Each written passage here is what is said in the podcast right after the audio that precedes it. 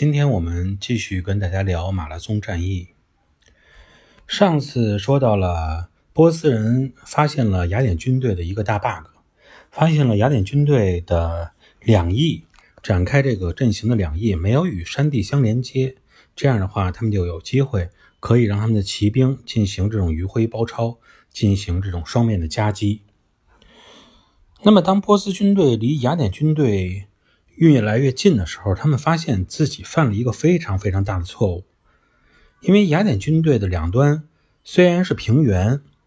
似乎看上去可以用骑兵进行迂回包抄，但那个平原呢，并不是能够供军队来通行的那种硬地面，而是地势比较低，而且被两侧的河流都已经给浸润了多年的沼泽地，这就使得。被波斯人寄予厚望的这个骑兵根本没有办法去迂回到雅典军队的后方，去进行雅这种迂回包抄。结果呢，这些骑兵被迫只能挤在了步兵群的后面。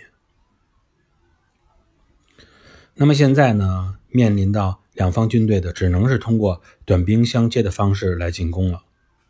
波斯人唯一能指望的呢，也就是他们的弓箭手了。当雅典军队进入他们的射程以后，那波斯的弓箭手就按照他们本来既定的战术要求，开始向雅典军队射箭。天空上箭雨连绵。但是就步兵这种特点来说，重步兵还是有优良的防御能力的。雅典这方面的重步兵也一样有很优良的防御能力。如果他们装备得当、防御得当的话，就成为了弓箭的克星。而正好雅典军队确实是有备而来，尤其呢，波斯军队他们的这个弓箭，其实当时的因为制造兵器的水平依然有限，所以他们的弓箭杀伤力并不是很强。当雅典军队把重甲和盾牌举到天空中形成一个盾形的方阵的时候，弓箭对他们的杀伤力非常有限。更为要命的是，因为需要在军队中夹杂轻装的这种。弓箭手来进行攻击，那么波斯军队整个的这个步兵兵团的冲击能力和防御能力就大大下降了。从这一点来说，虽然他们本身，呃，步兵的实力也很强，但由于呃通过这种夹杂而导致了整个步兵能力下降，没法在当时与雅典军种这种单一的军队来抗衡。那么当这个两军相距不到大约三百米的时候，希腊人终于迎来了期盼已久的机会。啊，雅典军队的希腊人也拥有良好的体能训练、体能技术，加上本来他们就是以逸待劳，没有前进，而是一直等着对手。这样呢，他们保存了自己的实力。由于波斯军队在两翼的迂回优势已经不再存在了，那么希腊人呢，就凭借着自己的步兵的冲击力，啊。在击溃了这个两翼骑兵以后，啊，预备冲击的两翼骑兵以后，对波斯人形成了整个一个包围的态势。到这个时候，波斯人的失败已经在所难免了。正是在这种正确的战术安排之下，那么本来是一场势均力敌的这种战斗，最后变成了以希腊人胜利而告终。根据希腊的历史特历史上的记载呢。波斯人在这次的马拉松战役中，一共损失的人数达到了六千四百人，而希腊方面的损失记载的是一百九十二人。对于这一百九十二人的数字，是不是呃非常让人去确信？那么这么小的一个损伤数字，会不会值得人们怀疑？那么后边呢，还会确实有人对这个数字产生过怀疑。不管这个数字的真实性如何的，不过对于一场。两个大国之间的决战来说，损失比我们也不用过多的去考虑。重要的是，雅典人的确取得了胜利。那么，沿岸南下的那一万波斯军队，准备从海面上对波对雅典城进攻的这个波斯军队，也就无法对雅典城进行围攻了。马拉松战役呢，后来被西方啊认为是欧洲文明抵抗亚洲入侵的啊第一场战斗的胜利。当然，还为后来呢留下了一笔人类宝贵的体育遗产。当战役结束以后，为了向雅典传回胜利的消息，雅典方面派出一个非常善于跑步的使者，从马拉松战场呢跑回了雅典。当这位使者跑完了这段四十二点一九五公里的路程以后，他只说了一句：“我们胜利了。”就力竭而死。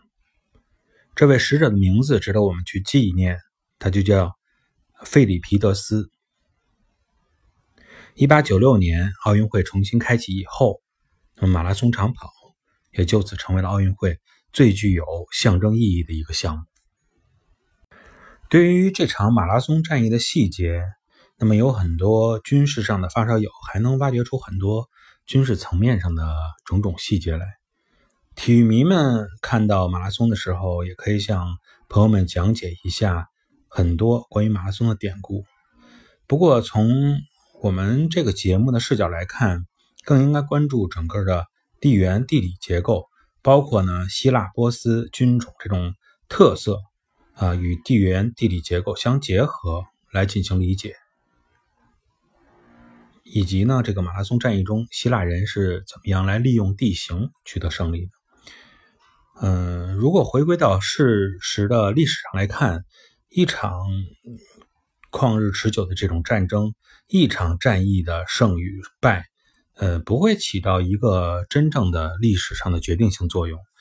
对于几千人的损失，波斯帝国这么家大业大来说，其实在实力上对他来说并没有什么过多的影响。当然，反过来，如果雅典要是损失了几千人，可能就会使他伤元气了。毕竟他总的人数和国力相对来说要小很多。从，呃，如果要从这个仅是人数伤亡的这个角度来说，只要战争能继继续下去、进展下去，那么就即使雅典能再取得几场胜利，波斯人还是有机会最后战胜雅典或者耗死雅典。最终呢，这场战役以后，波斯人是以撤军而告终。对于波斯人来说，陆地上的失败并不是对于他们来说是很大的冲击，而真正对于他们造成心理障碍的，还是爱琴海这个巨大的障碍。尽管波斯本身是可以凭借强大的这种人力物力来建造出比希腊规模更大的这种海军来，但是对于一个本身拥有巨大的这种人力资源的陆上强国来说，海军在人员运输上就是不如陆地感觉是给力。嗯，也就是说，军波斯军队人人数再多，能够跨海运送的运送到前线的兵力，总之还是十分有限的。那么，在希腊人本身拥有自己的这种呃地缘优势、地主优势这种情况下，即使说一次性你投送出超过对方几倍的兵力，那么以马拉松这种战役为例，嗯，波斯能感觉到也未必能够最终取胜。那么，强大的波斯帝国到底有没有可能说最终克服到爱琴海这个大阻碍？那么，让希腊人真正感受到帝国强大的实力，能够对希腊人征服胜利呢？那么后面呢，我们继续跟大家去呃交流这个话题。因为在这场战役的十年以后，也就是公元前四百八十年左右，波斯人又一次来到了希腊，而这一次希腊人将要面对的，可就是号称百万的波斯大军了。